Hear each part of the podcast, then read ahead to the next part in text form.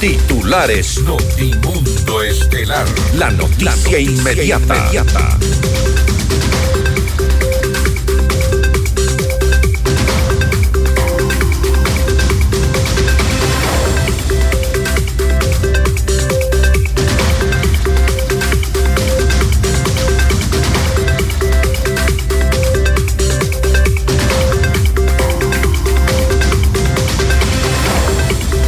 La Cancillería ecuatoriana solicita al gobierno de México autorización para que la policía ingrese a la embajada de ese país y capture al ex vicepresidente Jorge Glass.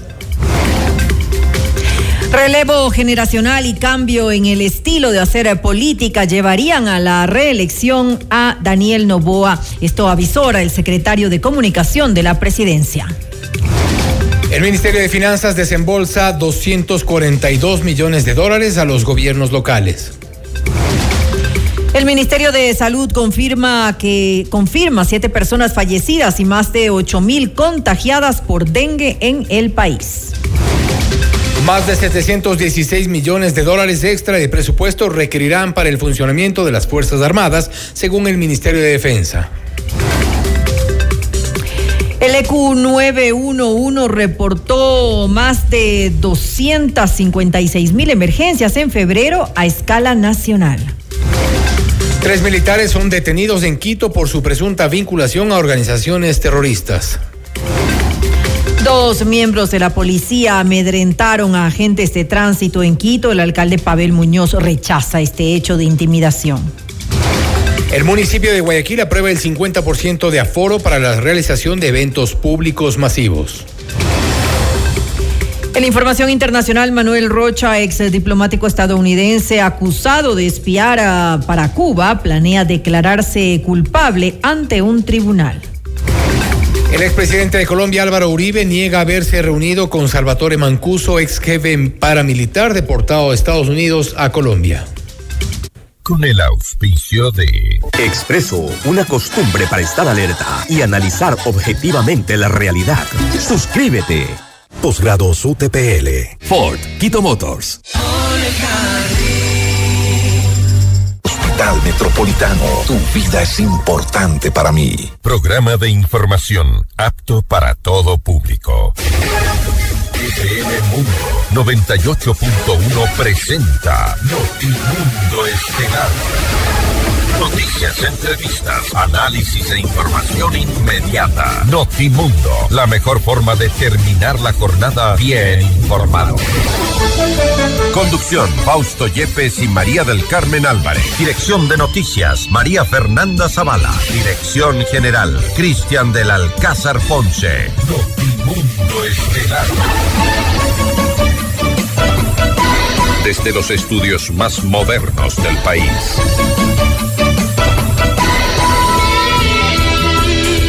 La defensa del ex vicepresidente Jorge Glass ha calificado como inusual y arbitraria la solicitud que hiciera Cancillería ecuatoriana para autorización a la Embajada de México para ingresar y detener al ex vicepresidente procesado en un caso llamado reconstrucción de Manabí.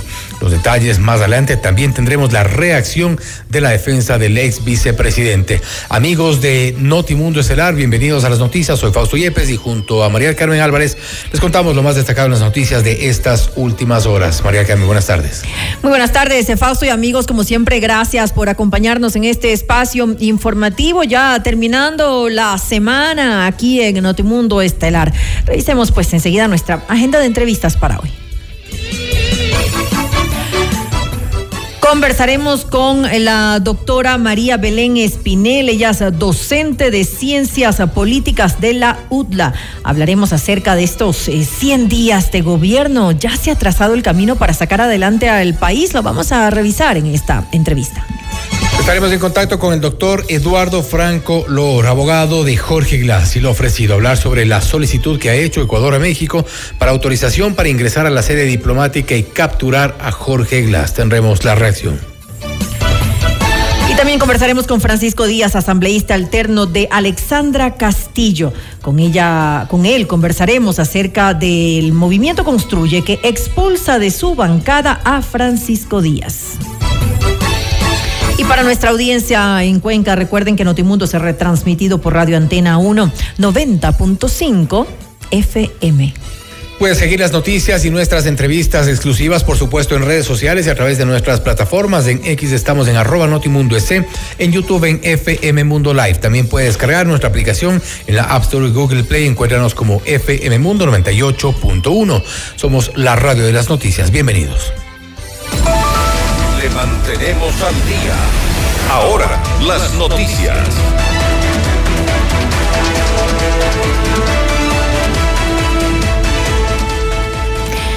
La Cancillería solicitó al gobierno de México una autorización para que la policía ingrese a la embajada de ese país en Ecuador y proceda con la captura del ex vicepresidente Jorge Glass. Esto se fundamentó luego de una reunión entre la ministra de Gobierno Mónica Palencia y la canciller Gabriela Sommerfield para decidir la situación del ex vicemandatario.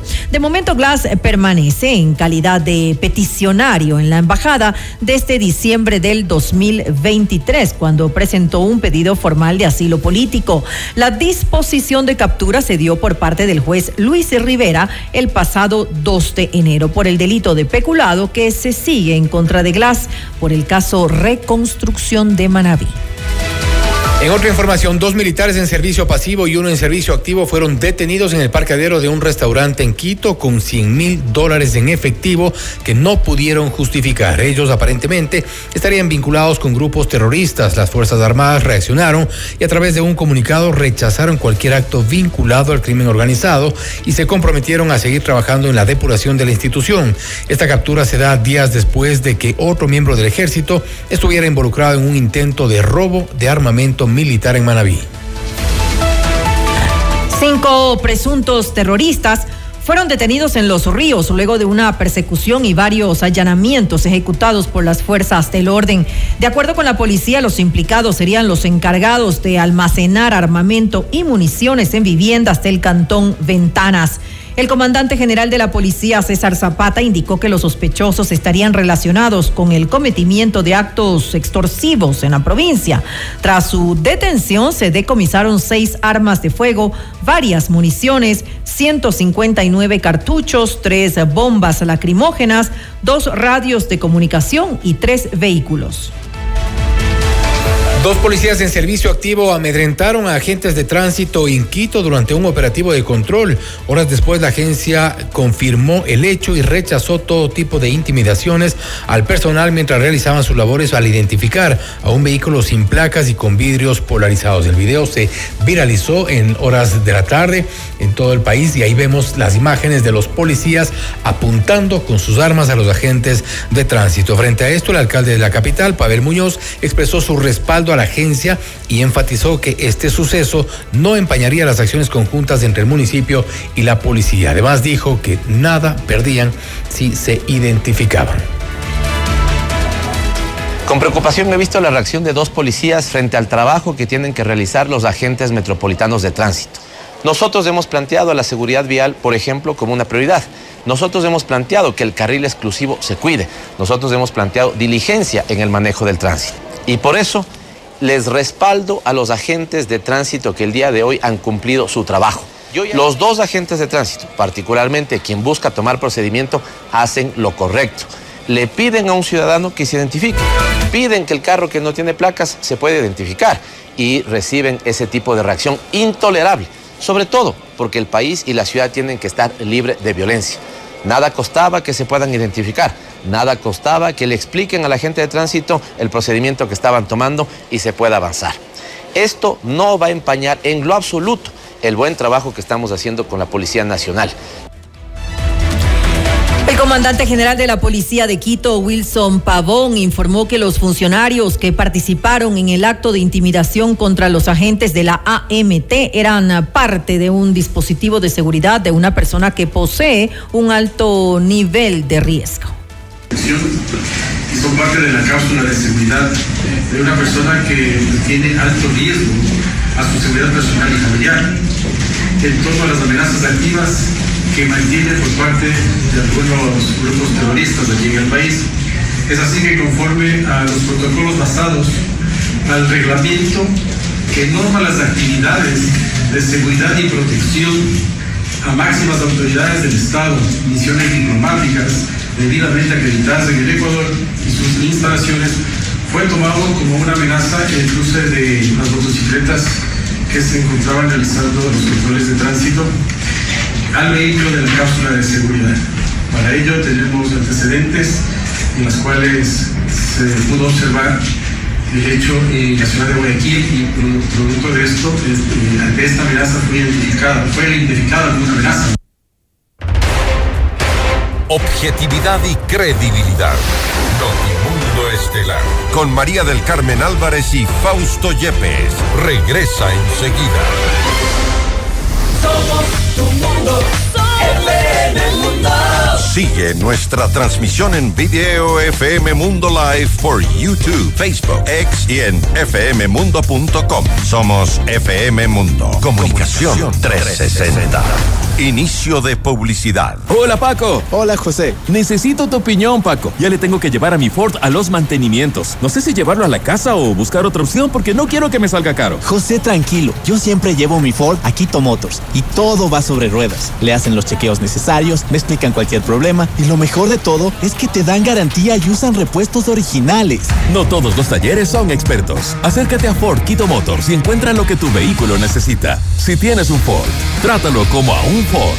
Ford, Porque tu lucha es la nuestra. Llegó el PED Scan con inteligencia artificial al Hospital Metropolitano. Gracias a su innovadora tecnología, imágenes exactas e informes confiables, tomaremos las mejores decisiones para un tratamiento óptimo del cáncer. De manera precisa, confortable y con menor exposición a la radiación. Llámanos al 1-800-H-METRO o ingresen hospitalmetropolitano.org. PED Scan del Hospital Metropolitano. Tu vida es importante para Estudia en la universidad con 24 años de experiencia impartiendo estudios de posgrados. Posicionada en el top 10 de las universidades con mayor producción científica del país, según el estudio World University Rankings. La UTPL garantiza la calidad por su innovador modelo educativo. Más de 26.000 graduados de nuestros diferentes posgrados certifican la calidad educativa de nuestros programas de cuarto nivel. Proyecta hoy tu futuro profesional hacia otro nivel. Elige uno de nuestros programas de posgrados, porque el conocimiento transforma el mundo. Posgrados UTPL. Somos tu mundo. FM Mundo. Somos FM Mundo. Comunicación 360. Fin de publicidad. Continuamos en Notimundo Estelar con María del Carmen Álvarez y Fausto Yepes. Le mantenemos al día. Ahora, las noticias.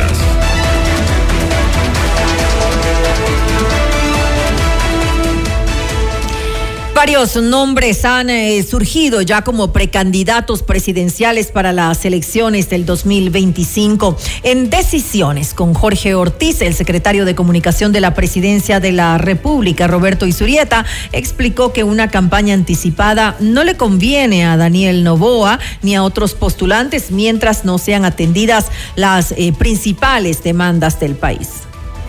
A nosotros no nos conviene comenzar ninguna campaña. A nosotros lo que nos conviene es consolidar elementos esenciales en la sociedad como controlar las cárceles y seguir en este proceso de seguridad con el apoyo de la policía y de las Fuerzas Armadas. Eso es lo que nos conviene.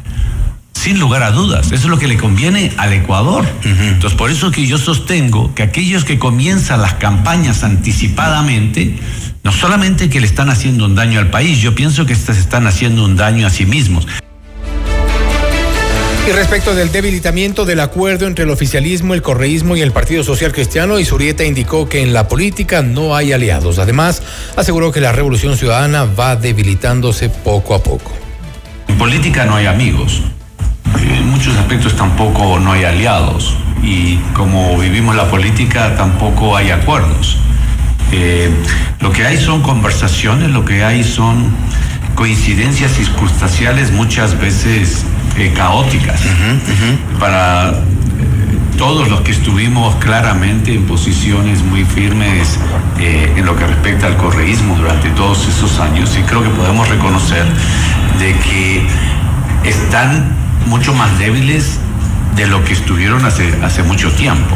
Eso creo que es bueno. Yo creo que estas conversaciones y estas coyunturas eh, no les fortalecen. El presidente gobierna con un mapa político que es totalmente, casi exacto al mapa político de hace dos años. Pero una de sus fuerzas, yo sí pienso que está debilitada. El secretario de Comunicación resaltó que el momento político que vive el país es distinto y seguramente cambiará el escenario de cara a las próximas elecciones. Lo más probable es que existe un relevo importante en la política ecuatoriana que se refiere también a la edad y también a formas antiguas de hacer política. Esto es momentos sumamente trascendentales y que la ciudadanía se da cuenta cuáles son las cosas más importantes, yo sí me atrevería a pensar que la próxima elección va a ser más ordenada en términos de opciones y más seria de lo que... Contenidos. Correcto, y yo tengo esa percepción. Por su parte, Pedro José Freile, político y jurista, negó que el correísmo esté debilitado y por el contrario aseguró que este pone la agenda al gobierno y en distintos sectores estratégicos del Estado. El, el, correísmo no está débil, está agazapado y eso es diferente. Y ellos, de hecho, están construyendo los discursos y hasta la retórica de algunos de los proyectos económicos urgentes que manda el presidente. En el sector donde yo estoy, en el sector de, de energía, el correísmo manda. El correísmo manda más fuerte que en la época de, del vicepresidente Glass. Y el, el gobierno no se da cuenta de que le ponen la agenda. El correísmo manda manda y de la peor manera. Es una cosa donde tienen que meter la mano. Tenemos un sector eléctrico dirigido por personas que no, no, no, pueden entender la diferencia. Digo yo un poco riéndome con mayor respeto para la ministra que me parece una persona muy inteligente. No pueden diferenciar hidrocarburo de carbohidrato. Y, realmente estamos, estamos en uno de los peores momentos en el manejo de contratación petrolera. Pongo, y pongo en alerta, hay que ver los procesos de cerca, porque es, eso, eso que pasa por adentro le puede terminar minando al presidente. Le pasó a Lazo, le puede pasar a Novoa. Juan Rivadeneira, consultor político, indicó que el relevo generacional que está evidenciando el país no puede dejar de lado algunos valores democráticos.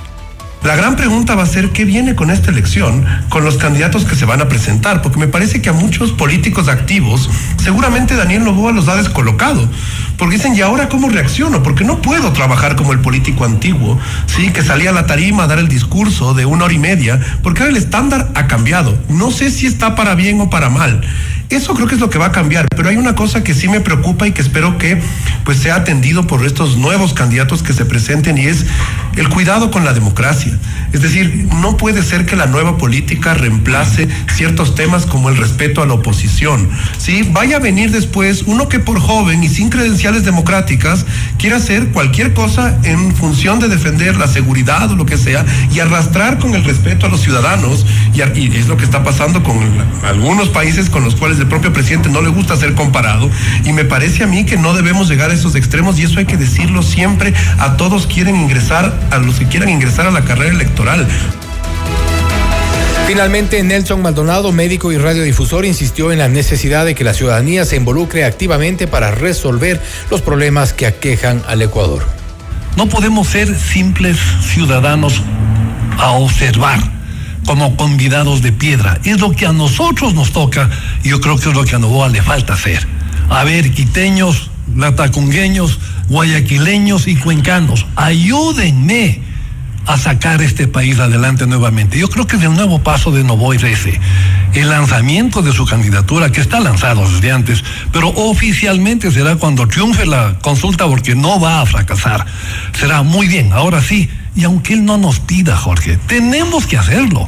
Pero, es el último chance que tenemos, porque el correato en 10 años se tomó absolutamente todo. Colegios profesionales, cambiaron el himno de Quito, se tomó todo y no puedes de una recuperar, pero lo va haciendo paso a paso sin pedir permiso a nadie, eso me encanta. Lo va haciendo. Usted está escuchando Notimundo. Periodismo objetivo, responsable y equitativo. Esta semana el presidente Daniel Novoa cumple 100 días de gestión. Su gobierno recibió una enorme deuda financiera y un país al borde del colapso en materia de seguridad. Pero se ha trazado tal vez ya el camino para sacar adelante a Ecuador. Lo vamos a revisar en nuestra siguiente entrevista. Vamos más allá de la noticia. Notimundo Estelar en FM Mundo con María del Carmen Álvarez. Y saludamos a la doctora María Belén Espinel. Ella es docente de Ciencias Políticas de la UTLA. Doctora Espinel, muy buenas noches y gracias por acompañarnos. Le saluda María del Carmen Álvarez. Hola María del Carmen, muchísimas gracias por la invitación. Solo quisiera aclarar que no soy doctora y Belén está bien. Está bien. No es doctora, la voy a llamar Belén entonces. Sí, Belén está perfecto. Con mayor familiaridad. Gracias por acompañarnos nuevamente. Ahora, lo decía hace un momento, ya el presidente Daniel Novoa cumple sus primeros 100 días de, gobierno y como sabemos cuenta con una aprobación de más del 80% eh, de apoyo, de credibilidad eh, en su gestión por parte de los ciudadanos. Eh, pero lejos de la percepción eh, ciudadana, ¿cómo ve usted la gestión, las decisiones eh, que se han tomado en este corto camino recorrido? Porque en realidad son recién los primeros 100 días. Exactamente, María del Carmen, son creo que en los primeros 100 días súper interesantes, donde se puede hacer un análisis de algunas de las decisiones que ha tomado. Creo que en algunos casos ha sido acertados, en otros tal vez desacertados, pero son unos primeros 100 días que definitivamente cambian el ritmo al que el país estaba acostumbrado con el gobierno anterior. Que si bien fue un gobierno corto, em, porque no termina su proceso, ¿no es cierto? Y este gobierno va a ser un gobierno aún más corto, em, hay un cambio importante en cuanto a la toma de decisiones, en cuanto a enfrentar los problemas que tiene el país, que no son, que no son problemas eh, menores, pero además no son problemas digamos que recientes de hace un par de meses, sino que viene acarreándose, ¿no es cierto?, de un par de años, em, sobre todo post pandemia, que ha sido una situación eh, económica, social, política difícil para el Ecuador, frente a la cual el presidente está respondiendo, está haciendo cosas y creo que eso marca el inicio del camino del, presidente Novoa. Con algunos aciertos, sin lugar a duda, con algunos desaciertos también, em, pero 100 días tal vez es es muy corto para decir que lo está haciendo bien o que lo está haciendo mal. Todavía, por supuesto. Hablemos justamente de esos aciertos o desaciertos que usted considera eh, que son, que, que, se han dado por parte de, de, esta, de esta gestión. Em, la seguridad, eh, esto es el eje central, sin lugar a dudas, de este gobierno. Eh, la crisis que se ha dado en materia de seguridad la ha tenido que manejar. algunos dicen que con, con mano dura. me gustaría conocer su criterio. ¿Se lo ha manejado de forma eficiente? Eh, eh, ¿Está de acuerdo en cómo se ha llevado hasta el momento? Creo que ha sido una manera eh, inteligente, sin lugar a duda, de ponerle acción frente a un problema. No sé si, no me atrevería a decir que es una, una solución completa frente a un problema tan complicado como el que tenemos en la seguridad del país, pero ya son acciones. veníamos de un gobierno débil, del gobierno ineficiente, donde no teníamos justamente accionar frente al mismo problema de seguridad.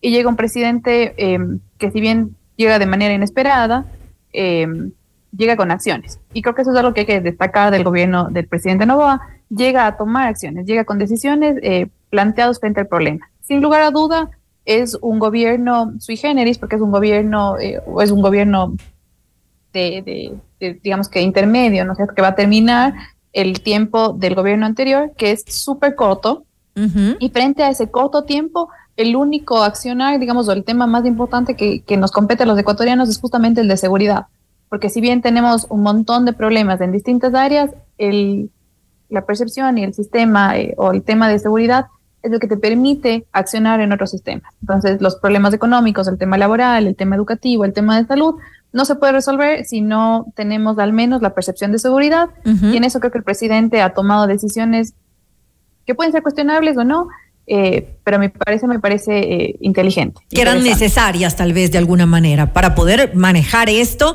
Eh, lo decía hace un momento usted de forma correcta, no son pues, no es la solución completa. Yo diría que es algo temporal porque también hay que ver qué pasa, qué pasa luego, ¿no? Cómo se sigue manejando esta situación. Está el tema de las cárceles, que todavía no es que tenemos soluciones con respecto a esto. Exactamente, creo que por ejemplo podríamos criticar el tema de la declaratoria eh, de un conflicto armado interno. ¿no? Este término, la gente que, que, estudia relaciones internacionales, si vamos a la teoría per se, estaríamos hablando de una guerra civil, que no lo tenemos. Si bien tenemos un problema muy grande que es el narcotráfico y la inseguridad que se deriva de esta, eh, no es un conflicto civil o una guerra civil eh, per se. Sin embargo, ha sido una gran excusa, digamos, para, a través de esta declaratoria, tomar acciones que no se podían hacer en términos de seguridad interna. Entonces, em, a raíz del episodio, del episodio de TC Televisión, tenemos, ¿no es cierto?, esta declaratoria que permite que los militares, por ejemplo, ingresen a las cárceles y de alguna manera estos 60 días que hemos estado en, estado eh, o bajo esta declaratoria, la percepción de seguridad ha aumentado. Como, como tú bien dices, habría que ver qué es lo que pasa después. Eh, entonces, luego de estos 60 días en donde más o menos se están poniendo en orden algunas cosas, se han aprendido algunas cuantas personas, por ahí eh, el medio primicias decía alrededor de 10.500 personas. Ok, pero bueno, ¿qué van a pasar con estos 10.500 detenidos? Eh, ¿Se les va a juzgar como terroristas o no? ¿Eso garantiza la seguridad o no? ¿Qué va a pasar con las cárceles? Entonces, si bien son acciones puntuales que nos dan la percepción de seguridad y la gente está contenta, de hecho tenemos los resultados, ¿no es cierto?, de aprobación del presidente, habría que ver qué es lo que pasa en el largo plazo. ¿Qué va a pasar cuando se acaben los 60 días de declaratoria? Si va a alargar 30 días más o no y luego de eso, cuáles van a ser las acciones y las soluciones, si es que existe alguna, eh, ya pensadas en el largo plazo. Eh, yo creo, y tal vez me, me, adelanto un poco a decirlo, pero creo que el objetivo del presidente es asegurarse la reelección. Entonces, si bien la seguridad es ese primer paso, habría que ver cuál es su plan en caso de llegar a ser reelegido. Para nosotros poder pensar eh, si en realidad se está solucionando el problema o no. Sin lugar a dudas, es, es importante analizar también eh, esto, qué es lo que se haría si es que él fuera reelecto para en, las, en las próximas elecciones del 2025. Ahora pasemos a otro ámbito también complicado para, para el país. Lo decíamos hace un momento, el tema económico, el déficit fiscal que tenemos eh, eh, en Ecuador, que es gravísimo, la verdad. ahora también se ha tomado una decisión que tal vez no agrade a la mayoría de los ciudadanos, pero que a mi parecer era necesaria, el incremento del IVA. Em, hay que tomar en cuenta también que esto de alguna manera eh, afectaría eh, a, los ciudadanos. Eso también le va a quitar tal vez algo de popularidad al, al, actual mandatario. Pero además de estas medidas, ¿no se necesita también eh, revisar el gasto corriente? Sin lugar a duda, y creo que ese es uno de los errores que han cometido los, últimos tres gobiernos. El tema del gasto, eh, hay gente que, le gusta hablar del Estado obeso, a mí personalmente no me gusta, yo creo que, creo que es un Estado ineficiente. Y creo que hay que hacer correcciones profundas en el sistema público, más allá del número. No es un tema de votar y despedir empleados porque sí. Es. Sino de hacer ajustes, exacto, estructurales que sean eficientes en el largo plazo. Entonces, no hemos tenido concursos de, para contratación de empleados públicos en un buen rato, no hemos tenido procesos de evaluación en el sistema público. Entonces, eh, cuando uno entra a una empresa y no hace una buena gestión, te despiden. Eh, sin embargo, en el caso del sector público no está pasando eso. Tenemos un montón de contratos a dedos, perfiles que no están ajustados a las necesidades o al manual de puestos y no pasa nada. Eh, entonces, no se está haciendo ese proceso de evaluación y calificación de los perfiles en el sector público.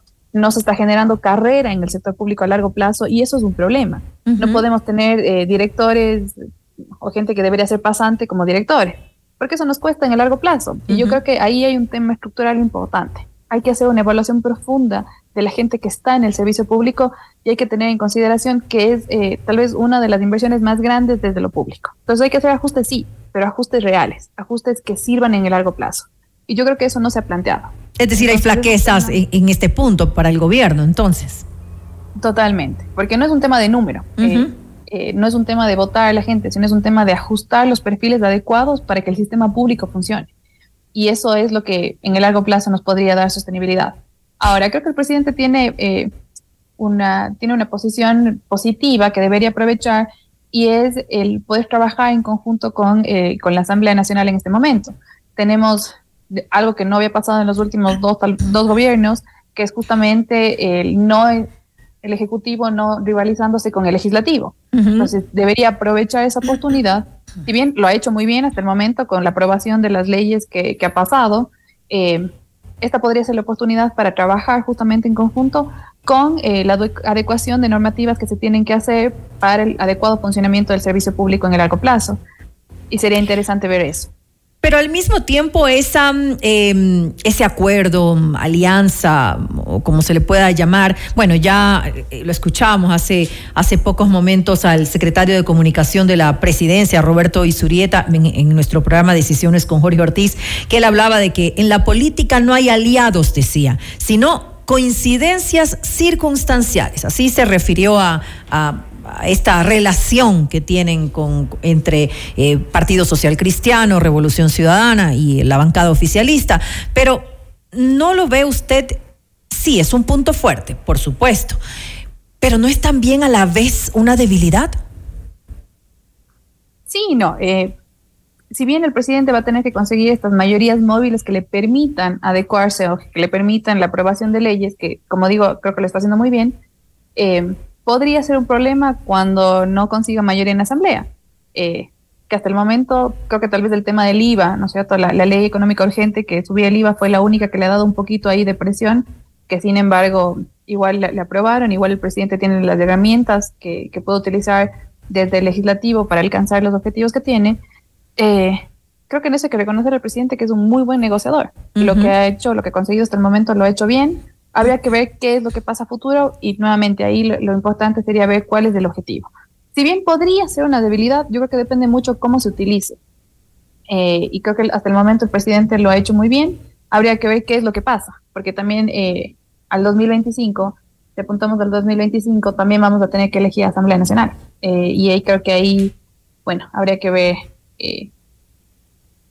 quiénes se mantienen y cómo se van a, se van a movilizar estas, estas mayorías.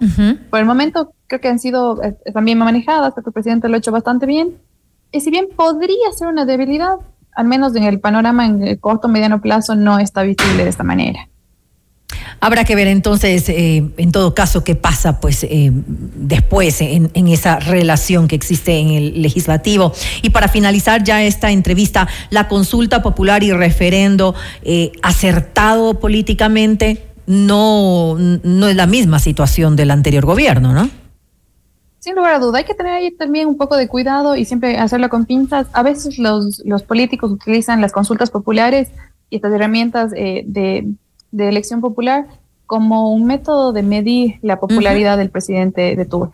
Creo que en este momento el presidente tiene una popularidad muy grande y por lo tanto la posibilidad de que la consulta popular, eh, bueno, ya está aceptada, la, va a vamos a tener el 21 de abril, eh, la posibilidad de que gane la mayoría de, preguntas y no la totalidad es muy grande y eso podría ser un buen indicador de la popularidad del presidente.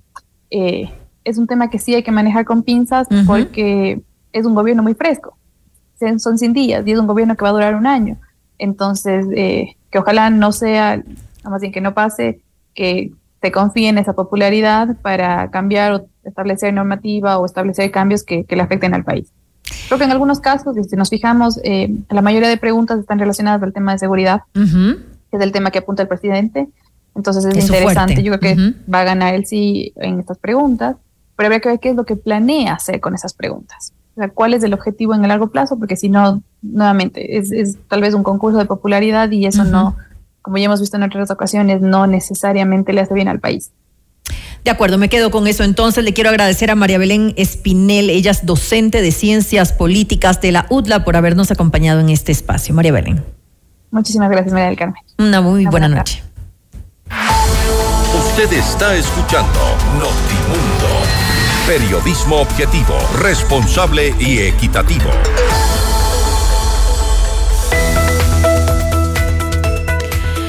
Tu vehículo merece lo mejor. En Forquito Motor se encuentra todo lo que necesitas, junto con nuestra asesoría profesional en mantenimientos, repuestos originales, chequeos completos y garantía en absolutamente todo.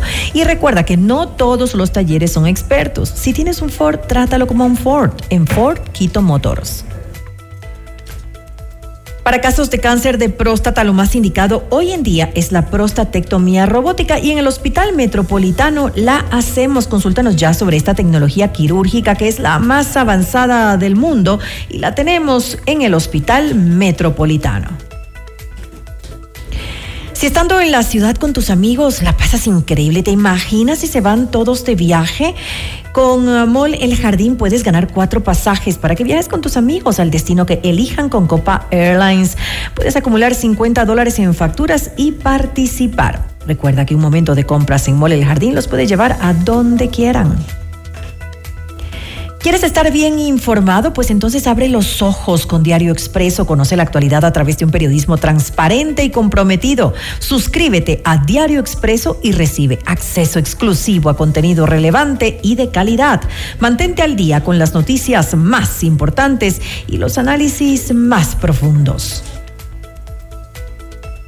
Un análisis detallado, riguroso y a fondo con los protagonistas de los hechos controversiales y coyunturales más importantes de Ecuador y el mundo, con los argumentos y la experiencia de Jorge Ortiz. Todos los viernes en Decisiones a las 8 horas por FM Mundo 98.1 en Quito y en todas nuestras plataformas digitales. El reprise es el sábado a las 12 horas y el domingo a las 10 horas.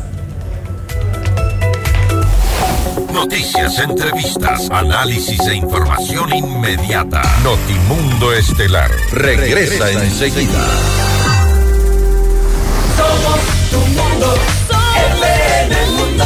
Mira nuestros mejores contenidos. Suscríbete gratis a nuestro canal de YouTube FM Mundo Live. Somos FM Mundo. Comunicación 360. Inicio de publicidad.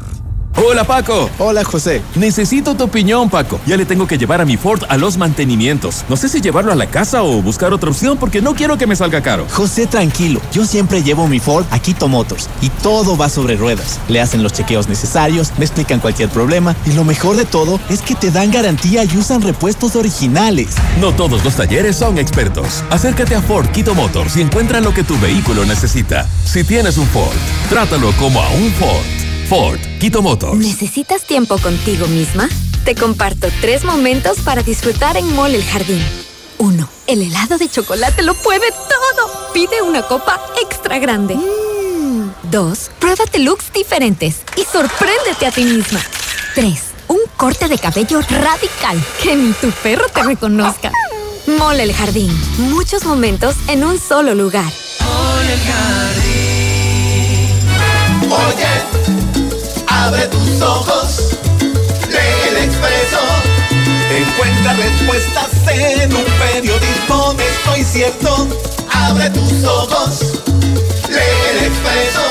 Expreso, una costumbre para estar alerta y analizar objetivamente la realidad. Suscríbete. Somos tu mundo, FM Mundo. Somos FM Mundo. Comunicación 360. Fin de publicidad. Continuamos en Notimundo Estelar con María del Carmen Álvarez y Fausto Yepes. Le mantenemos al día. Ahora, las noticias.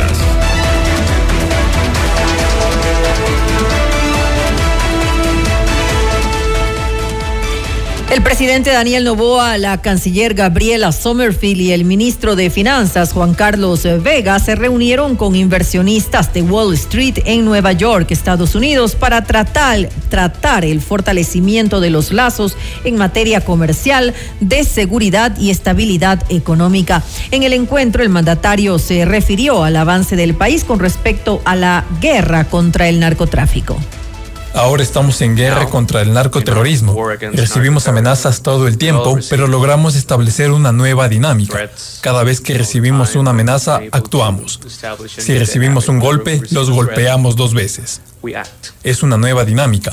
Es algo que estos narcoterroristas no estaban acostumbrados en los últimos siete u ocho años estaban acostumbrados a controlar regiones, cárceles, puertos, fronteras, pero ahora eso ha cambiado. Nuestros números han mejorado dramáticamente en términos de homicidios diarios, número de heridos de balas diarios en hospitales y también el número de vacunas, lo que es la extorsión. Por otro lado, destacó su gestión en materia económica para enfrentar el déficit fiscal heredado del gobierno de Guillermo Lazo.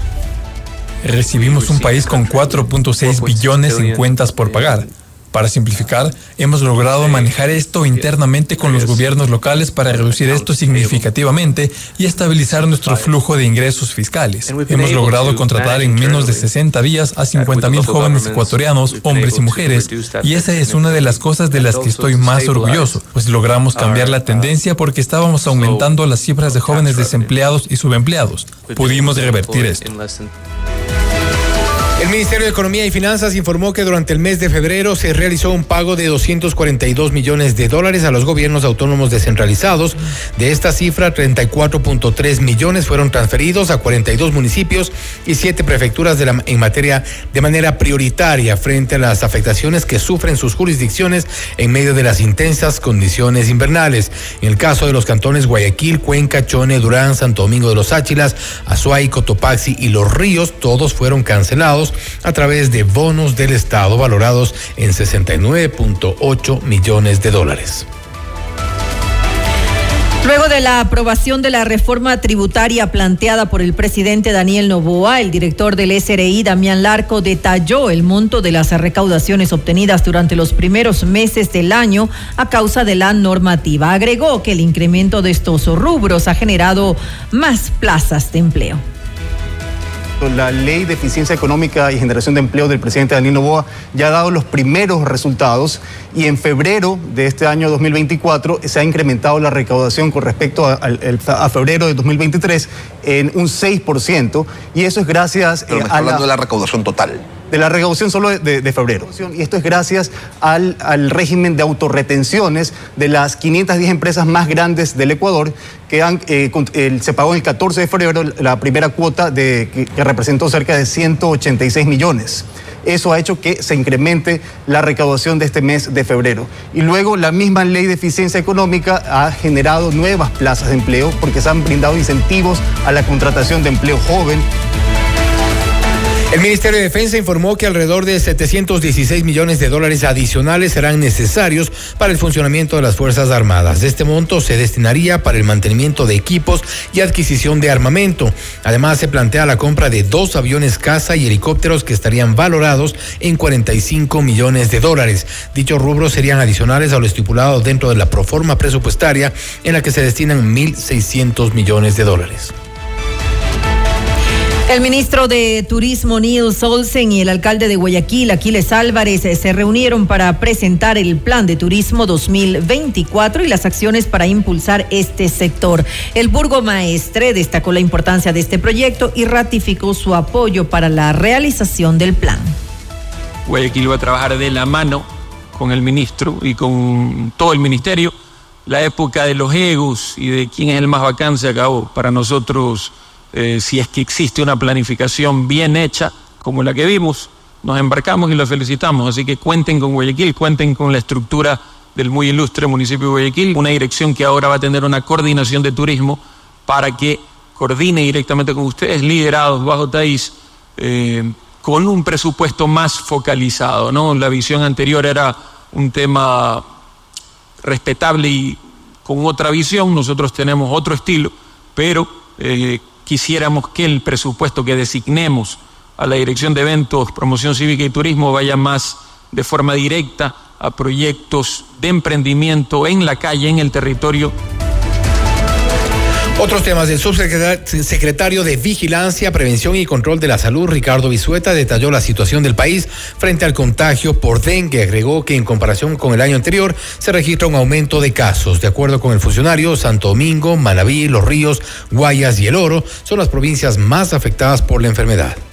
La semana epidemiológica número 8, que correspondería al corte del 29 de febrero hasta ayer, teníamos registrados, según el Sistema Nacional de Vigilancia, 8.018 casos de dengue a nivel nacional. Eh, tenemos un fallecido más, eh, actualmente son siete fallecidos, un niño, tres adolescentes y tres adultos. Bueno, el grupo poblacional más afectado está entre los 20 y los 49 años, sin querer decir eso que entre los 10 y 14 no estemos, también tenemos casos bastante elevados en esa población, pero el grupo más afectado está entre los 20 y los 49 años de edad. Hombres, mujeres. Casi a la par, un poco más las mujeres que los varones, pero casi van a la par en cuanto a la afectación. Comparado con el año anterior, para este 2024 tenemos un poco más elevado el número de casos para la misma fecha. Eh, seguramente, eh, de acuerdo a lo que hemos podido observar, el comportamiento climático ha favorecido un poco a esto. El incremento de los vectores ha aumentado bastante con esto de las lluvias. En otra información con respecto a las reformas al Código Laboral aprobadas por la Asamblea Nacional, la ministra de Trabajo, Ivonne Núñez, puntualizó que en caso de existir denuncias por acoso laboral, será el sistema judicial el que determine si se dieron vulneraciones.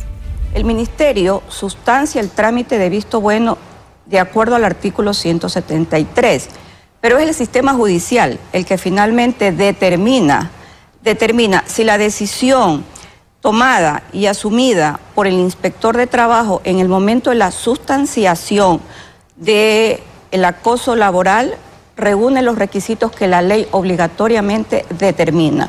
Por tanto, el acoso laboral no es una figura nueva dentro del ordenamiento jurídico del Ecuador. La ley lo que plantea son nuevas causales para determinar si en efecto el acoso laboral existió o no existió contra una persona determinada. Esas causales que establece este, esta resolución emitida en esta ley por parte de los legisladores será sustanciada en el sistema judicial. Y el EQ 911 registró más de 256 mil emergencias a escala nacional durante el mes de febrero. La entidad detalló que el 69% de incidencias corresponden a demandas de seguridad ciudadana, el 12% están relacionadas a la gestión sanitaria y el 11% se vincula a siniestros de tránsito. A través de un comunicado, la institución registró alrededor de 1.465 accidentes en la red vial nacional. Asimismo, indicó que se reportan aproximadamente siete alertas diarias por lluvias, inundaciones y deslizamientos en todo el país. Usted está escuchando Notimundo. Periodismo objetivo, responsable y equitativo. Bajo el argumento de que se votó a favor de meter las manos a la judicatura, Construye expulsó de la bancada al asambleísta suplente Francisco Díaz. Él participó en el juicio político a Fausto Murillo y Juan José Morillo. Esta es la entrevista de Fausto Yepes. Hoy con... El contacto hasta ahora es con, con Francisco Díaz, asambleísta alterno de Alexandra Castillo. Construye lo ha expulsado de su bancada. Vamos a tener las reacciones, asambleísta. Gracias por estar con nosotros. Fausto Yepes le saluda. Bienvenido.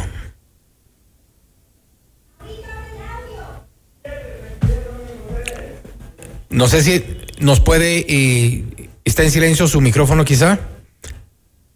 Asambleísta, no sé si nos escucha. Eh, Fausto Yepes le saluda, bienvenido. Qué gusto. Estamos ahí, ya nos escucha. Eh, bueno, le han expulsado de la bancada. Eh, ¿Cuál es su, su reacción? Porque al parecer estaba, y un poco la lectura es que se prestó al juego de, de la alianza oficialismo, social cristianos y correísmo. Bueno, eh, buenas noches con todos. Realmente para mí no hay una, una línea ni tampoco hay un punto donde que yo pueda decir que he tenido eh, una influencia de alguien. Realmente es algo que pensé, eh, analicé y revisé propiamente. Entonces, de una u otra manera, pues es algo negativo lo que están diciendo. Yo no me he prestado para nada, ni lo voy a hacer. Hasta el último suspiro de mi vida, pues yo haré lo que pienso yo haré lo que está mejor para la lógica del país. Pero usted representa, eh, asambleísta, usted representa a una bancada. Normalmente las decisiones, al menos en la Asamblea Nacional, se entiende o deberían ser orgánicas y de acuerdo a los eh, lineamientos de los partidos. Me refiero a lo que ocurrió en su momento con la Revolución Ciudadana, con Construye mismo, con el Partido Social Cristiano, ADN, y de estar en desacuerdo, pues uno eh, da un paso al costado antes de tomar decisiones de forma personal. No, claro, en este caso, pues eh, a mí se me había avisado eh, un día de anticipación, pues yo había revisado toda la documentación de lo que iba a tratar en este, en este, en esta sesión plenaria que había quedado pendiente. De hecho, esta votación estaba para un día anterior, no, no estaba para ese día. sin embargo, pues después de haber revisado por múltiples ocasiones, pues médico, revisé de una manera muy personal y, eso es algo que yo anuncié y, de, hecho pues eh, no fue un punto contradictorio hacia la petición política, simplemente pues es algo que siento que no podemos ser tibios en algo que es decisivo para el país. Francisco, pero eh, ¿cuál, cuál es? Usted dice que ha revisado... Algo que tiene demasiada influencia del pueblo. Usted dice que ha revisado por varias ocasiones, eh, este, entiendo yo, los, los documentos del juicio político. ¿Qué fue lo que más le llamó la atención? ¿Por qué decidir por la censura en el caso tanto de Fausto Murillo como de Juan José Morillo? Bueno, en sí el problema está más en, en, el punto de fondo, ¿no? Tomar atribuciones que no son las propias, de una u otra forma, demuestran que existe un punto paradójico dentro de él. Eso de la, toma de las atribuciones fue lo que más me llamó la atención. ¿De qué tipo de atribuciones?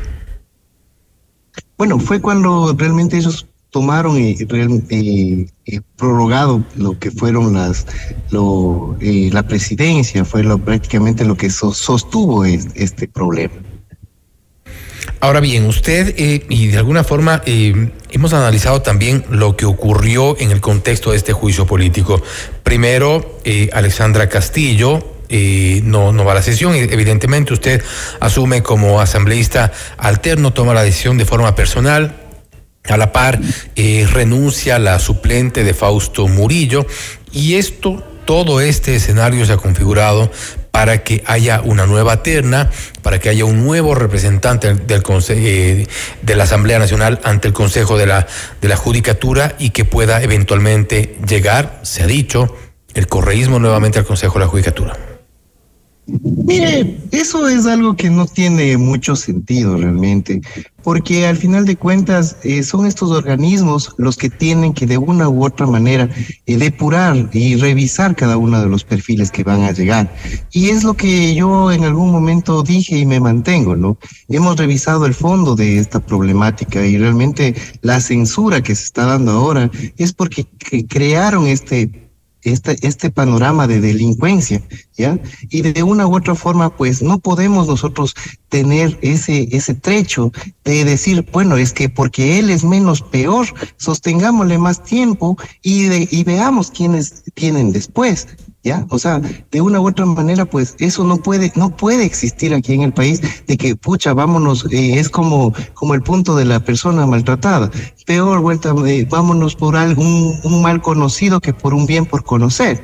Entonces, eso no debería existir en nuestra lógica. Si somos legisladores, si son legisladores, de una u otra manera, pues en el bien del país está en las manos de cada uno. Si es que en este momento hay un juicio político con alguien que delinquió, pues bien, se va. Y si alguien vuelve a, y vuelve a ingresar con este mismo problema que es delinquir, ¿ya? También se va a ir.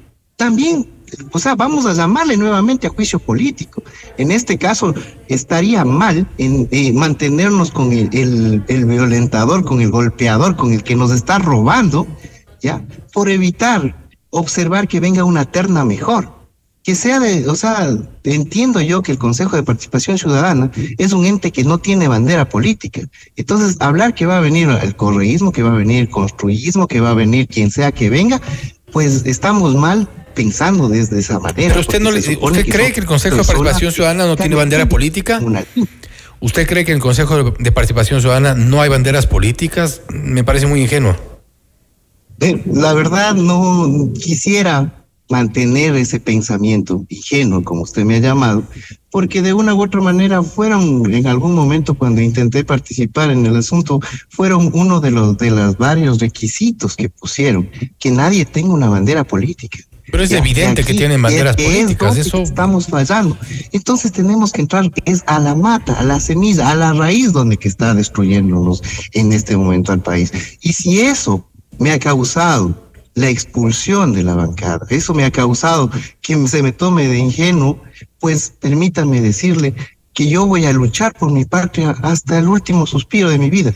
Yo en realidad eh, lo que me apasiona es el país. Si usted revisa, pues no, no he tenido yo un, tildazo que me pueda llamar la atención en lo que ha sido mi, mi, mi vida en este caso. Pero bueno, ha sido una escasa participación también. Desde el movimiento Construye han dicho, por ejemplo, que quien coincida con la agenda de la impunidad y las mafias no puede ser parte de Construir. Y esto precisamente por la decisión que tomó usted en, en esta votación. ¿Acordó esta decisión con alguien? ¿Acordó quizá con eh, el asambleísta Castillo? Eh, ¿Tuvo ya una conversación previa con otra gente de Construye quizá? No, no, no. Como le había mencionado, yo esto lo revisé, lo revisé a fondo. Realmente fueron, fueron casi, si mal no recuerdo, como 815 páginas que están en, lo, en, en Drive. No, ni siquiera, chuta, es algo que, que, que podamos ahorita resumir en un momento.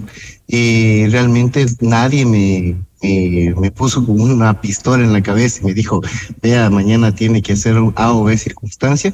Más sin embargo, pues dentro del, del movimiento como tal, el momento que, que ya se dio la, la votación, pues sí tuve mucha agresión, no tan solo verbal, sino también quisieron agredirme físicamente. ¿Quién le quiso agredir físicamente? Una ¿Ande? ¿Quién le quiso agredir físicamente? Eh, bueno, creo que no estaría en este momento, sí me abstengo de decirle, pero fue un compañero que estaba atrás mío y que tenía una caja de pitajayas.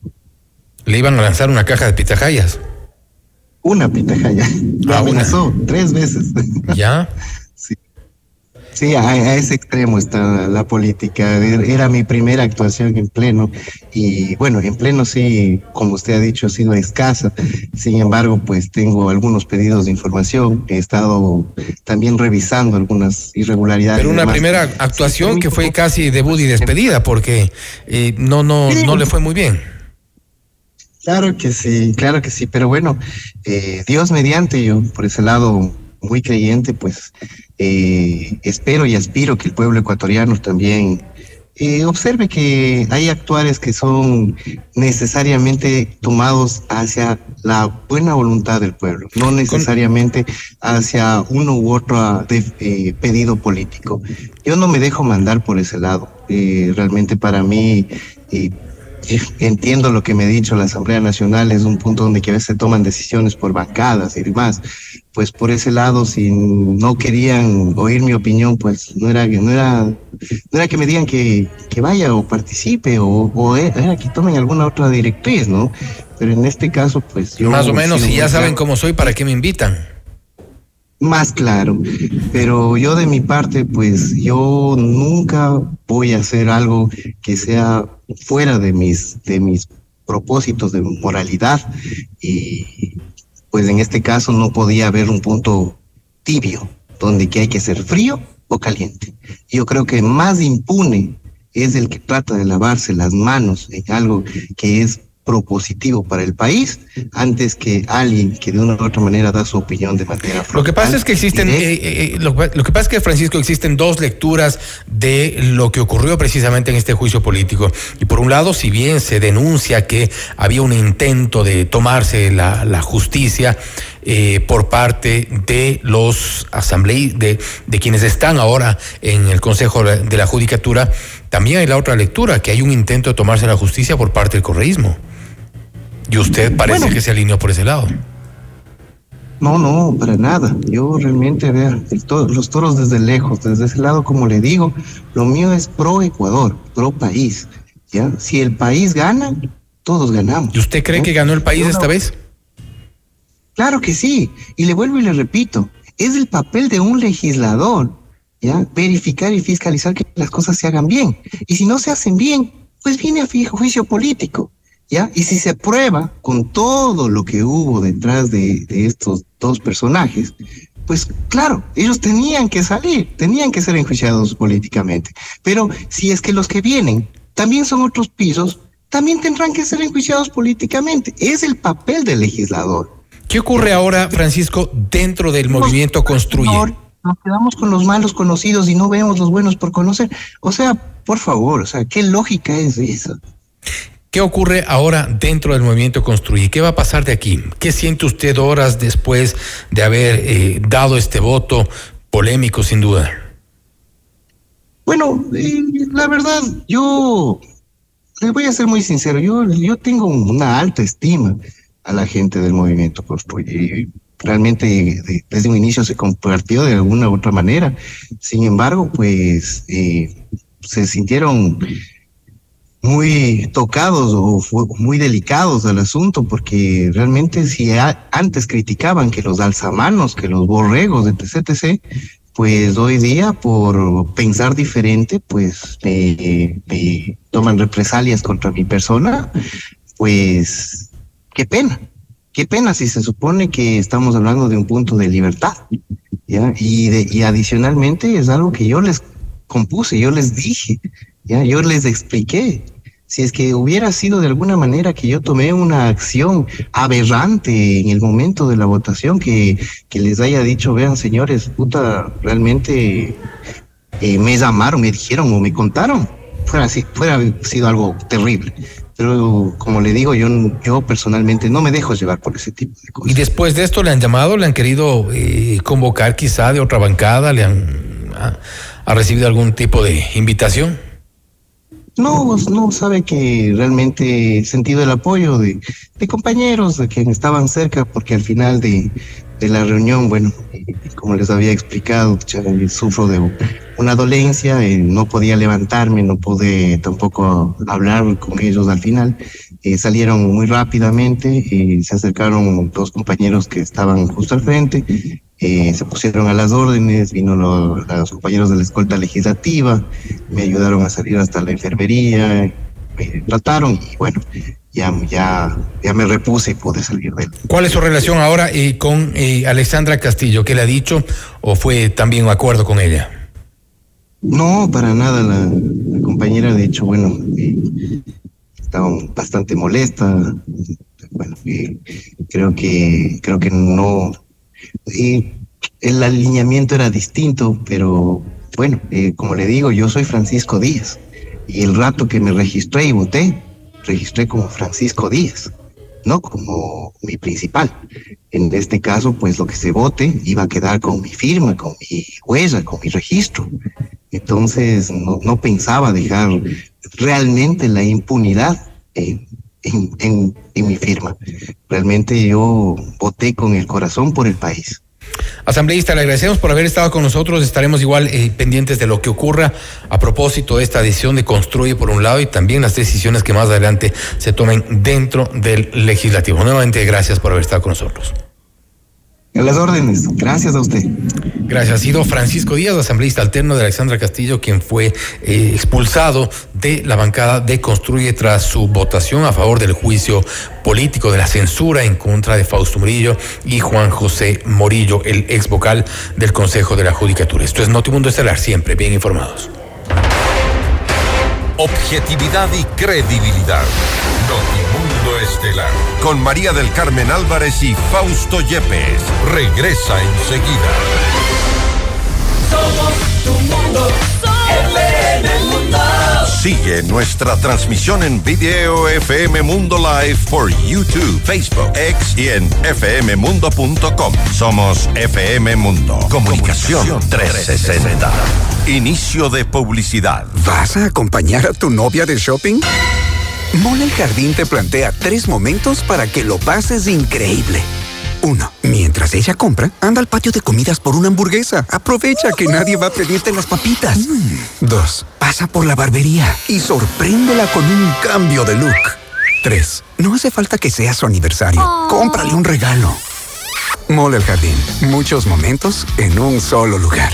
Mole el Jardín porque tu lucha es la nuestra. Llegó el PED Scan con inteligencia artificial al Hospital Metropolitano. Gracias a su innovadora tecnología, imágenes exactas e informes confiables, tomaremos las mejores decisiones para un tratamiento óptimo del cáncer, de manera precisa, confortable y con menor exposición a la radiación. Llámanos al 1-800-H-METRO o ingresen en hospitalmetropolitano.org. PED Scan del Hospital Metropolitano. Tu vida es importante para mí. Somos tu mundo. FM Mundo. Somos FM Mundo. Comunicación 360. Fin de publicidad. Continuamos en Notimundo Estelar con María del Carmen Álvarez y Fausto Yepes. La Cancillería solicitó a la Embajada de México en Ecuador que se autorice el ingreso de las fuerzas del orden para detener al ex vicepresidente Jorge Glass, quien se encuentra en calidad de peticionario de un asilo político. La noticia requiere profundidad. En Notimundo están los protagonistas de la noticia. El contacto a esta hora es con el doctor Eduardo Franco Loor, abogado de Jorge Glass, para hablar sobre esta solicitud que ha hecho Ecuador a México para una autorización para ingresar a la sede diplomática y capturar a Jorge Glass. Lo han calificado como una solicitud de autorización inusual y también fuera de lugar. Doctor Franco Loor, gracias por estar con nosotros. Fausto Yepes le saluda, bienvenido. No sé, está en silencio su micrófono, por favor, si lo podemos activar. Sí, muchas gracias por, por, la entrevista. Bueno, quería decirles que yo no soy abogado judicial de Jorge Glass, fui su abogado, soy amigo de él y conozco toda su problemática y ahora está eh, continuando su persecución política por parte de este gobierno porque el pedido hecho del día de ayer por la Cancillería es inoportuno, improcedente y violatorio de la Convención de Caracas de Asilo Diplomático del año 1954, porque eh, eh, es inusual, no es, eh, fuera, es, es, totalmente fuera de lugar que estando el ex vicepresidente Jorge Glass Espinel, él en este momento es un huésped, es un peticionario de asilo político y está a la espera de la resolución que tiene que adoptar el gobierno mexicano y continuamente durante el mes de enero ha tenido cinco, eh, eh, digamos, eh, comunicados de la Cancillería, que la propia Cancillería lo ha dicho, lo ha dicho el día de hoy, ha insistido en que justamente Jorge Glass no es perseguido político cuando la defensa jurídica de Jorge ha, ha demostrado suficientemente que es un perseguido político y de acuerdo con la convención de Caracas tiene que pronunciarse eh, el gobierno asilante si concede o no el asilo político. Pero esta medida, esta medida. Pero en este caso, en este caso, eh, eh, doctor, la Cancillería está en su derecho, la Cancillería ecuatoriana está en su derecho, el gobierno ecuatoriano de solicitar esta autorización. Tampoco ha habido una irrupción eh, de la fuerza pública, ni, no, ni no, mucho es, menos. Se está respetando. Porque mire, la las relaciones internacionales tienen que ser en base a los compromisos que ha adquirido el Estado con respecto a los instrumentos internacionales de derechos humanos. Si ya está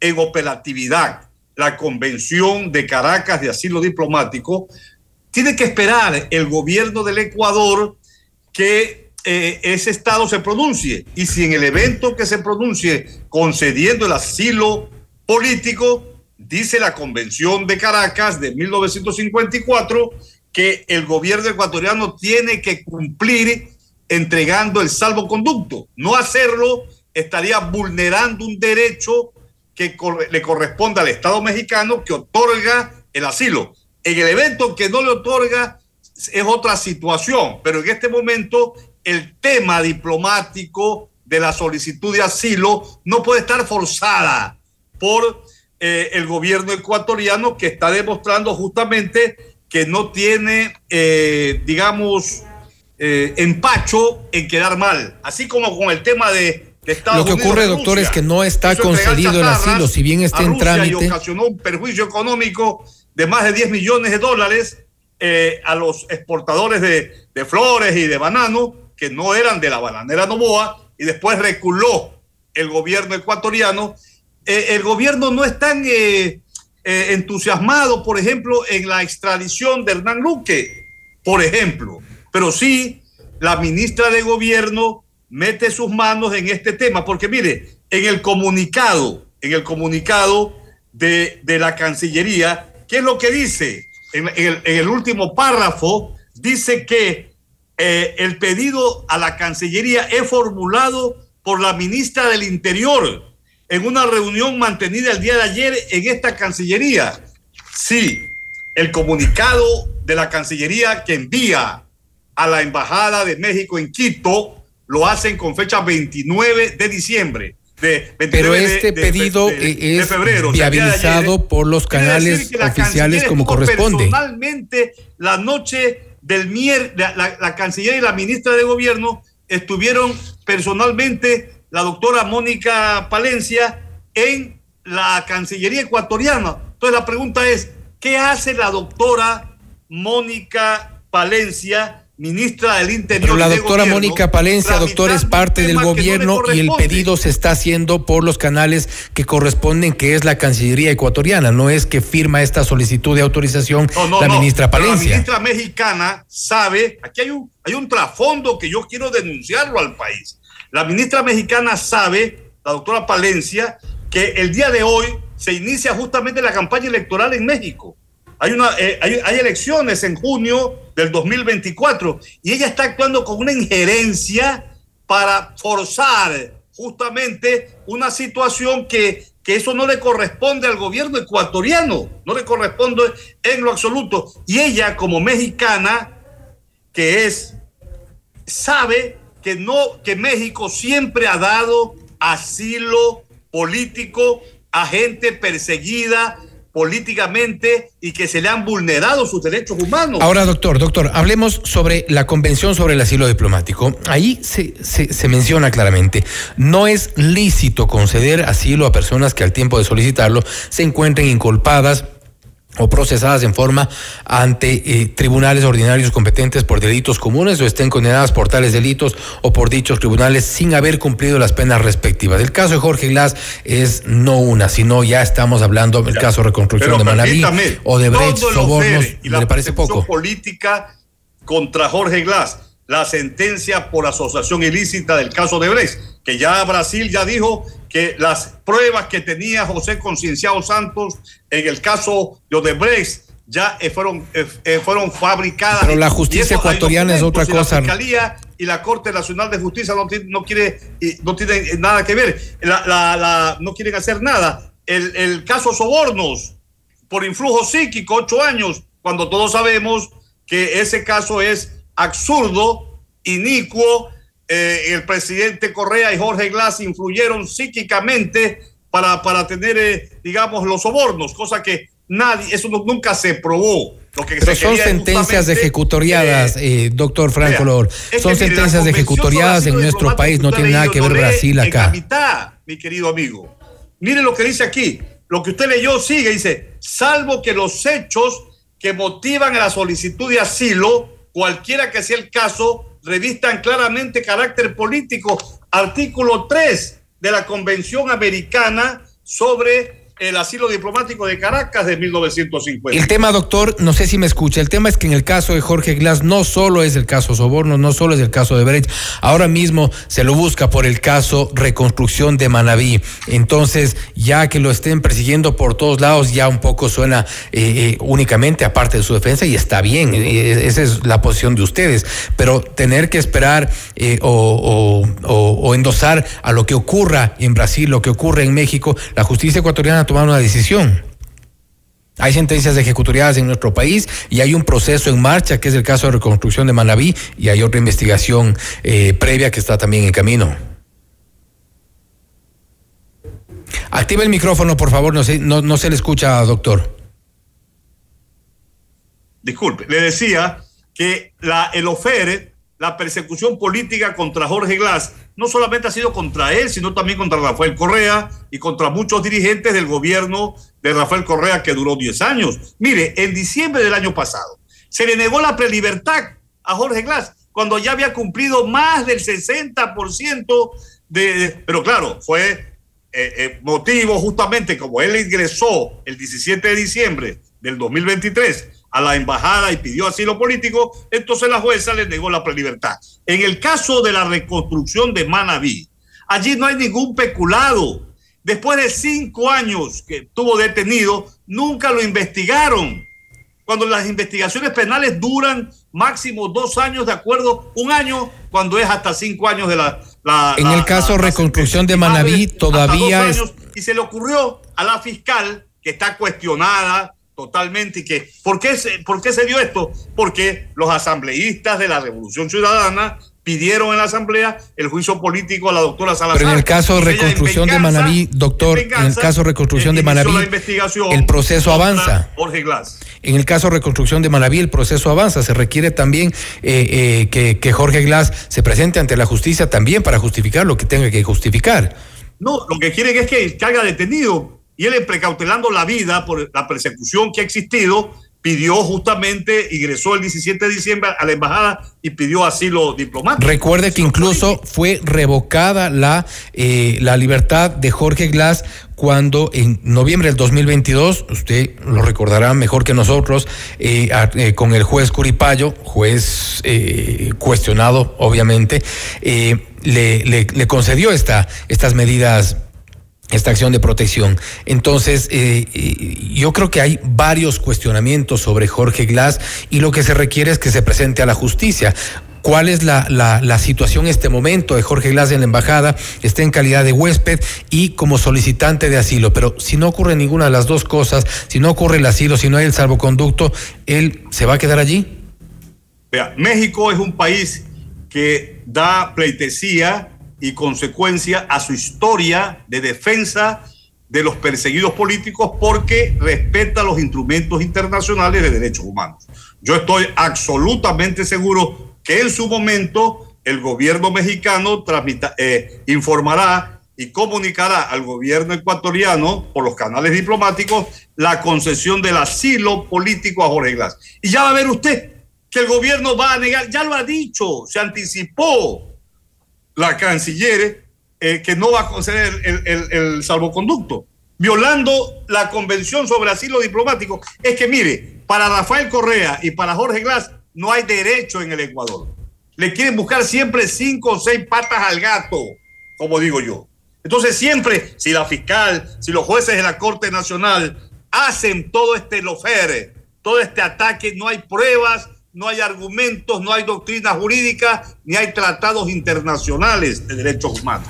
Ahora, Esto, en su momento, va a acabar, por supuesto. Lo que está haciendo no es eterna. Lo que está haciendo México eh, al tener a una persona que está procesada, que tiene varios procesos, no uno, varios procesos en nuestro país, no está un poco en contra de esta obligación de luchar contra la corrupción. Es una obligación la cual han asumido incluso varios países, México por supuesto, Todos los países tienen que luchar contra la corrupción.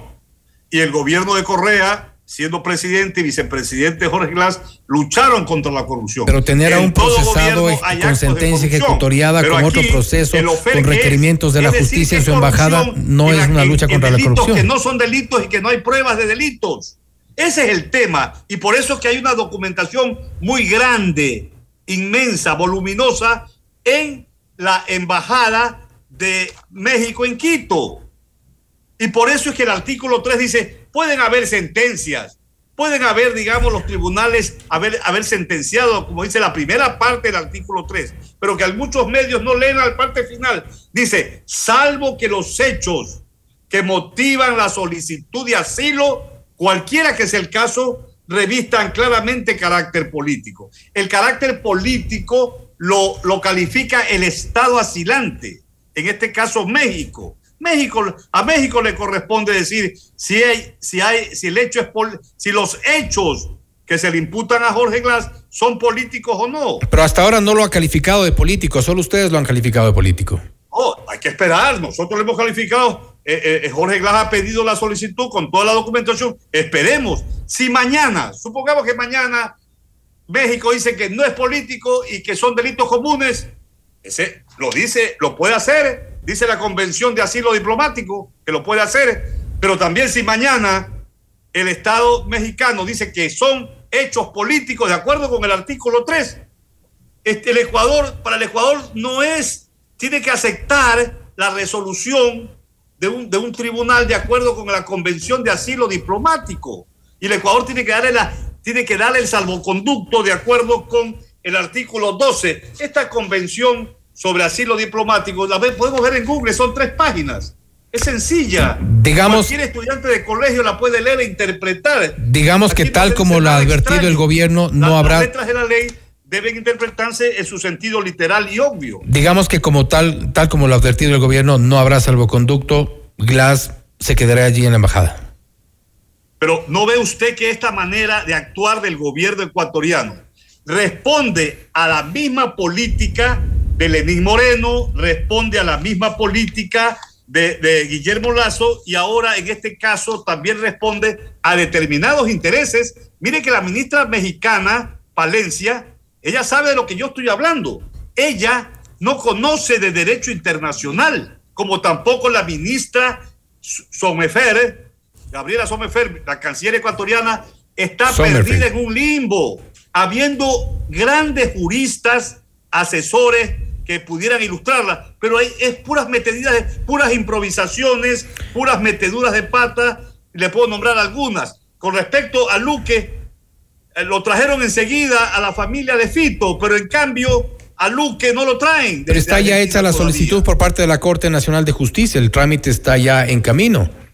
Ah, el trámite, pues mientras el trámite, y a Jorge Glass enseguida, antes de que haya resolución, ya ellos se adelantan. Entonces, ¿para qué está la convención de asilo diplomático, pintada en la pared.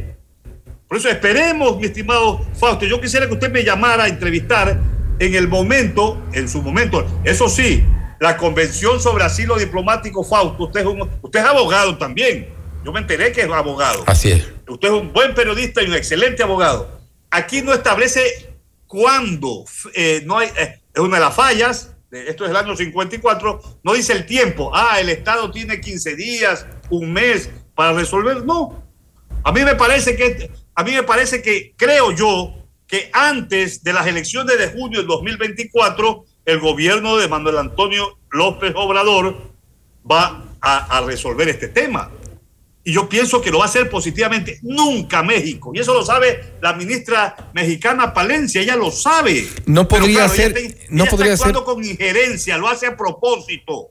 En, en, lugar de estar respondiendo las preguntas, la ministra Palencia, que le hacen en el Parlamento, allí chilla, hace escándalo, ah, me han ofendido y pide la protección de todo el mundo. Y, se mete en temas que no le corresponden. Mire, ella estuvo, y es importante señalar eso, en marzo del año 2019, cuando vino al Ecuador a Salinas, eh, el supuesto presidente de Guaidó de Venezuela, que no era presidente, estuvo acompañando a su, a su pareja, que era Francisco Huerta en Salinas, con, con Lenín Moreno. Entonces, ¿de qué estamos hablando?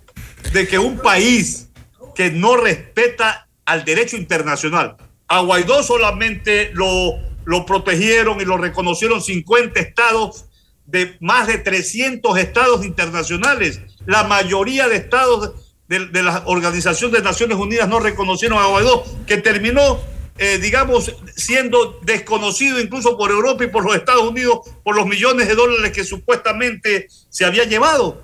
Sin embargo, la ministra Palencia, partidaria del señor Guaidó, ella no sabe de derecho internacional, una vergüenza, una vergüenza que ahora el propio, mira, la delata la propia canción. Pero imagine, imagínese, doctor. El último párrafo. Más allá de reconocer o no reconocer a un, a, un eh, político de afuera, pero también eh, coincidir o, reconocer a un gobierno como el de Nicolás Maduro, también a mí me parece mucho más vergonzoso.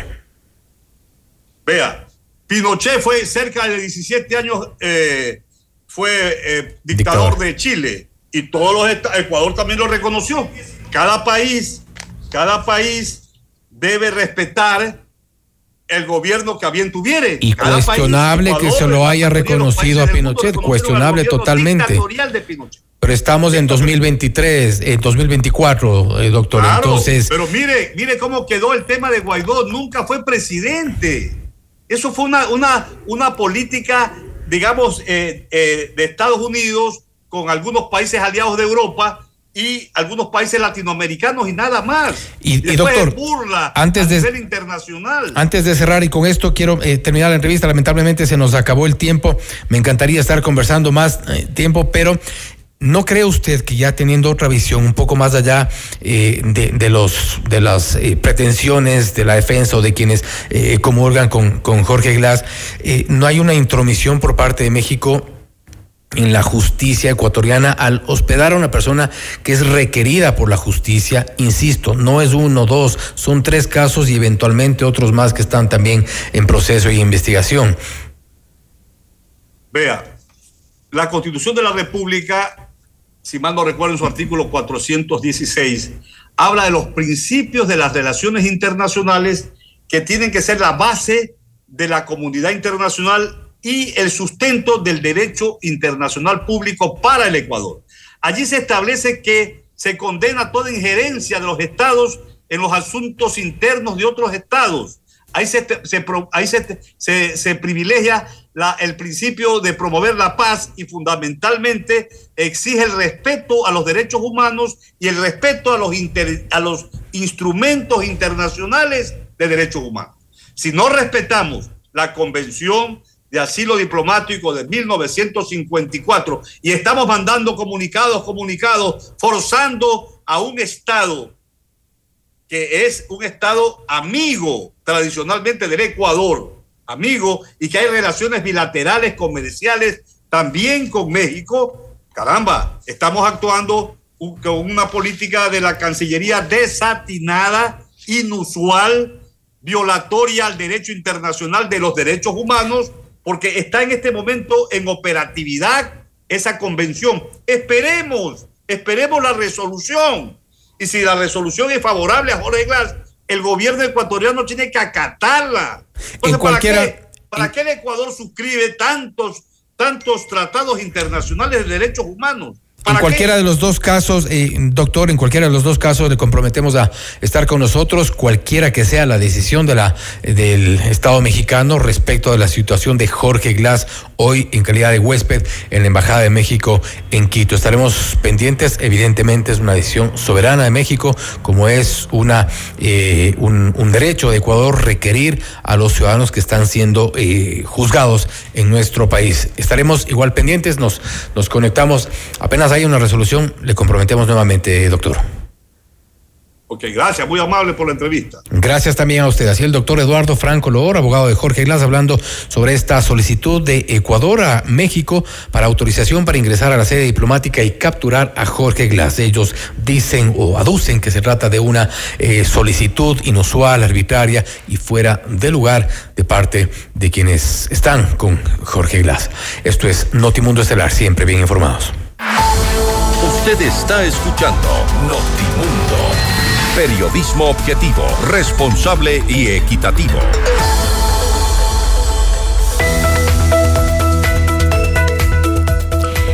Estudia en la UTPL y proyecta hoy tu futuro profesional hacia otro nivel. Elige uno de nuestros programas de posgrado y estudia en la Universidad Líder en Educación.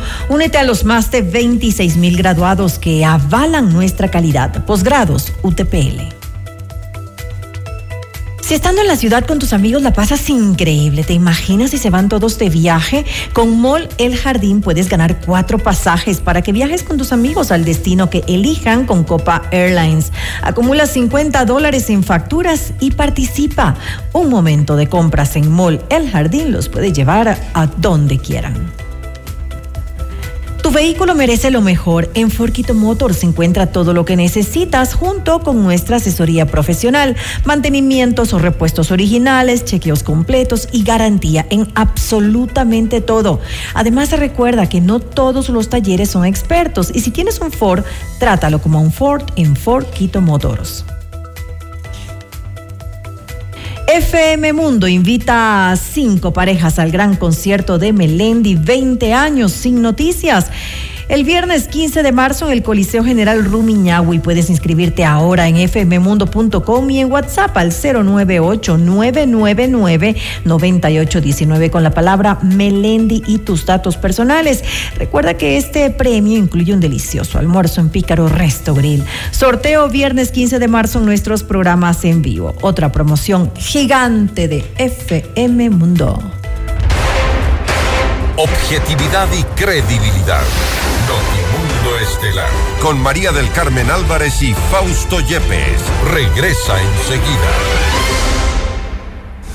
Somos tu mundo. FM Mundo.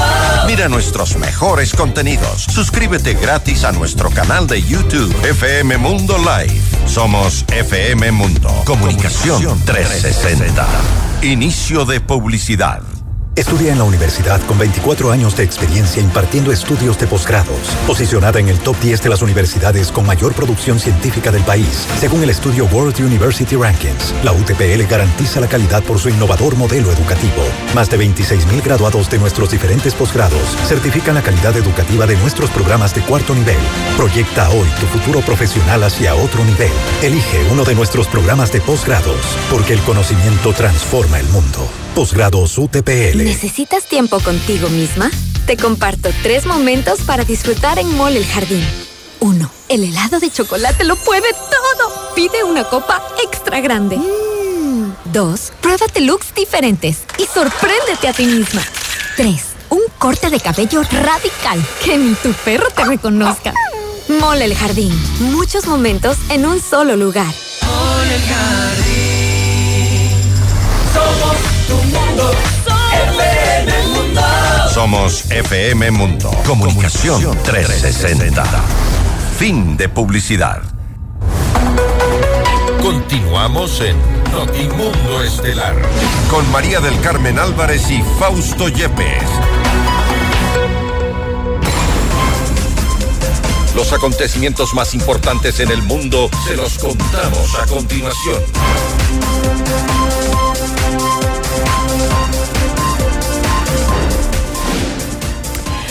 El ex presidente de Colombia, Álvaro Uribe, negó haberse reunido con el ex líder paramilitar Salvatore Mancuso tras acusaciones del implicado en el marco del proceso de pacificación que lleva el gobierno de ese país. Los señalamientos contra Uribe datan del 2023 cuando se lo culpabilizó por retirar la protección al ex alcalde de El Roble, Eudaldo Díaz, previo a su asesinato por grupos paramilitares. Al ex jefe de la organización terrorista señalado por reunirse con Uribe, se le atribuyen más del 47% de las víctimas letales y desapariciones del conflicto armado de Colombia.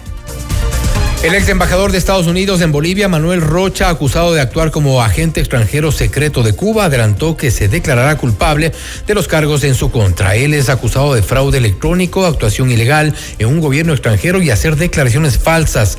De acuerdo con la investigación, el implicado tuvo una responsabilidad especial sobre Cuba relacionado a temas de espionaje. La diligencia para resolver la situación de Rocha se dará en el Tribunal de Estados Unidos el próximo 12 de abril. El expresidente de Argentina, Alberto Fernández, rechazó la investigación en su contra por una presunta malversación de fondos públicos vinculada a la contratación de seguros en dependencias estatales. En una entrevista, el exmandatario negó haber participado de cualquier tipo de negociaciones que hayan ocasionado un perjuicio para el Estado. De acuerdo con el Ministerio Público, Fernández es señalado por su supuesta implicación en una trama que movía aproximadamente 24 millones de dólares a cambio de comisiones mensuales con agencias de seguros. La Corte Penal Internacional anunció que se continuará con la investigación por presuntos crímenes de lesa humanidad cometidos por el gobierno de Nicolás Maduro en Venezuela. Esto sucede luego de que el organismo internacional desestimó los argumentos de apelación presentados por Maduro. De su lado, el canciller venezolano Iván Gil rechazó el dictamen y enfatizó que esto corresponde a una intención por instrumentalizar los mecanismos de justicia internacional. Hasta aquí la información en Notimundo Estelar. Se cierra esta semana, se comienza un nuevo mes que es el mes de marzo. Comenzamos en este día viernes. Se viene un mes también complicado, como siempre en nuestro país, en la política, sobre todo. Así es, ya un poco estamos acostumbrados a este escenario. Así que veremos qué pasa en los próximos días. Que tengan un buen fin de semana, sobre todo con mucha tranquilidad, ¿no? Así es, hasta el lunes. FM Mundo 98.1 presentó Notimundo Estelar. Noticias, entrevistas, análisis e información inmediata. Notimundo, la mejor forma de terminar la jornada bien informado. Conducción, Fausto Yepes y María del Carmen Álvarez. Ingeniería de sonido, Mauro Olivo. Redacción y redes sociales, Daniel Ocaña. Esteban Cislema. Dirección de noticias, María Fernanda Zavala. Dirección general, Cristian del Alcázar Ponce. Notimundo Estelar. Se prohíbe la reproducción total o parcial de este programa sin previa autorización de FM Mundo. Notimundo Estelar. Con el auspicio de Expreso, una costumbre para estar alerta y analizar objetivamente la realidad. Suscríbete. Posgrados UTPL. Ford, Quito Motors. Hospital Metropolitano, tu vida es importante para mí.